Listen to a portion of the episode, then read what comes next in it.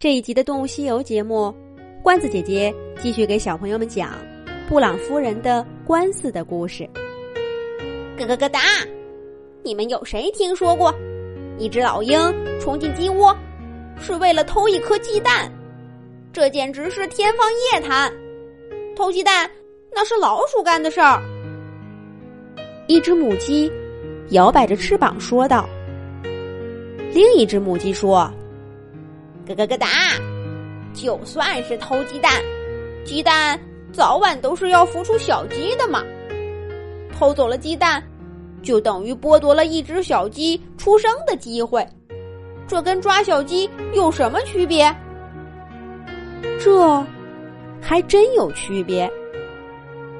面对一群义愤填膺的姐妹们，布朗夫人显得有些无精打采。自从在法庭晕倒以后，他就一直是这副样子。不过，也幸亏他晕倒了，不然，鸵鸟法官恐怕当天就有判决了。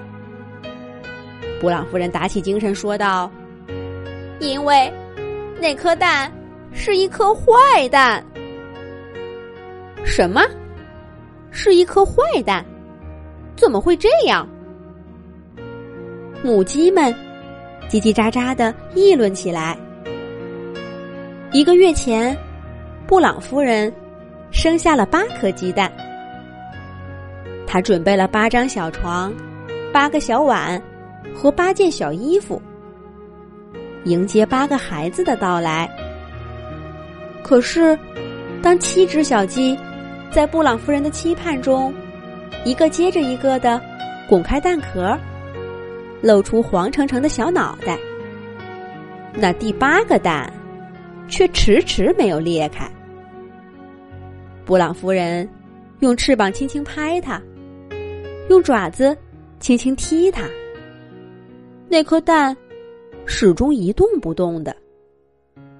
布朗夫人把它捂在翅膀底下，又过了几天，终于相信这颗蛋。再也不会孵出小鸡啦。总有些蛋，或者是在孵化的时候出了什么问题，或者是一开始就不对，又或者里面的小宝宝并不想出来看看这个世界。可对鸡妈妈来说，结果都是一样的。它遇上了一颗不会孵化的坏蛋。布朗夫人收起第八张小床、第八个小碗和第八件小衣服，准备接受这件悲伤的事儿。可就是在那天，老鹰萨姆冲进了鸡窝。那颗蛋在事发当时的确在鸡窝的一角。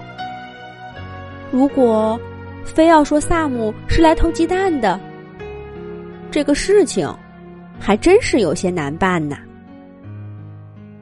布朗夫人给姐妹们讲完缘由，母鸡群里又乱哄起来。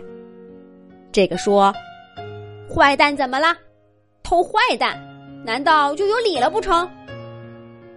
那个说：“我们给你作证，说那个蛋不是坏蛋，还能孵出小鸡来。”另一个也说。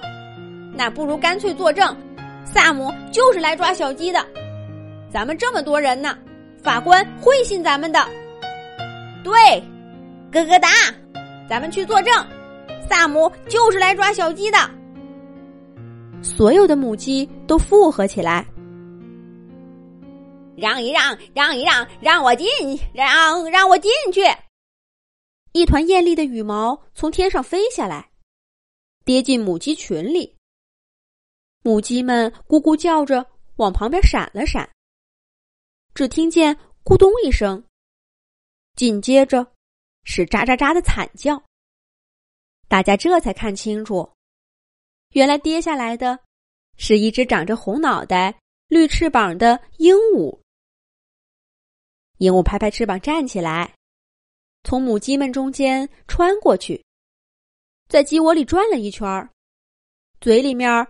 叨叨咕咕的说道：“啊，就是这里呀！老鹰冲进鸡窝，被母鸡啄成重伤。一二三四五六七，七只小鸡。布朗夫人走过去问道：“请问您您是？”布朗夫人连问两声，鹦鹉才回过神来。哦，您就是布朗夫人吧？幸会，幸会！我是您的代理律师，比克，鹦鹉比克。比克扭头，用勾勾嘴从肩膀下面啄出一张名片，递给布朗夫人。布朗夫人伸出翅膀接了。只见名片上写着“动物王国金牌律师鹦鹉比克”。布朗夫人想起自己刚刚清醒过来的时候，鸭子法警曾经问过他要不要请援助律师，可当时说的是一位喜鹊律师呀。鹦鹉比克啊，看出了布朗夫人的疑问，解释说：“啊。”这个案子太不同寻常了，我从小动物援助所给接过来了。您放心吧，布朗夫人，我鹦鹉比克从来没输过官司。可是，布朗夫人看看名片，为难起来。孩子们的到来，让本来就不宽裕的布朗一家压力更大了。布朗先生。在太太生下八颗蛋那天，就外出工作了。布朗夫人到现在都没敢把摊上官司的事儿告诉给布朗先生。如果不是法律援助，那一大笔律师费，布朗夫人恐怕是拿不出来的。鹦鹉比克咯咯咯的笑起来，嘎嘎！啊啊！放心吧，布朗夫人。既然是从法律援助那儿接的官司，我一分钱都不会收您的。时间紧迫，我们这就开始吧。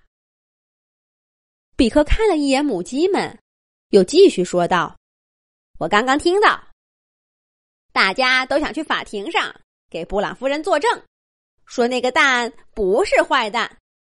可我必须告诉你们，每位证人在法庭上都要宣誓。”自己说的每句话都是真的，如果做伪证，那可是要被起诉的。啊！起诉？我不想被起诉，我也不想。母鸡们听了这话，吓得瞪大了眼睛。比克点点头，继续说：“我详细研究过案情，乌鸦莱恩那家伙，既然敢在法庭上……”